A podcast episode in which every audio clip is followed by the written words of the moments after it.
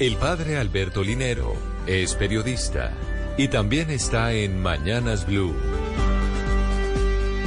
Siete de la mañana, seis minutos.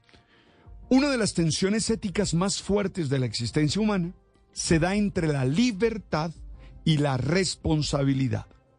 Somos quienes decidimos qué hacer con la vida, pero a la vez tenemos que asumir los resultados que esas decisiones, que esas acciones generan. Si esa responsabilidad se expresa mejor en entender y asumir las consecuencias que nuestros comportamientos causan en las otras personas. Coexistimos, compartimos la existencia con otros seres y tenemos que ser cuidadosos para que nuestra libertad no arrolle la de ellos ni los destruya. En este sentido, nuestra libertad no es absoluta, sino limitada por nuestra dimensión social. Por ello tenemos que luchar con mucha valentía para que cada vez haya más espacios que propicien humanos libres, pero sin pensar que eso nos exonera de ser responsables.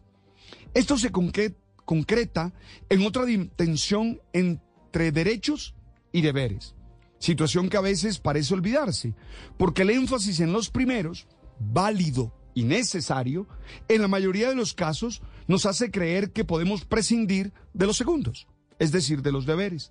Tanto así que Podesky ha insistido en que vivimos en la sociedad del post-deber.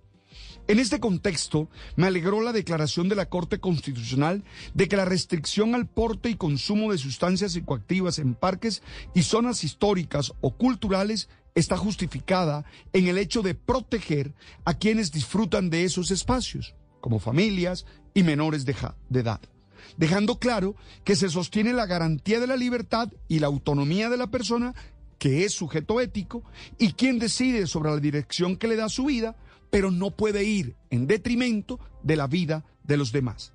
La Corte dijo exactamente que cualquiera puede elegir su forma de vida mientras no afecte los derechos de los otros.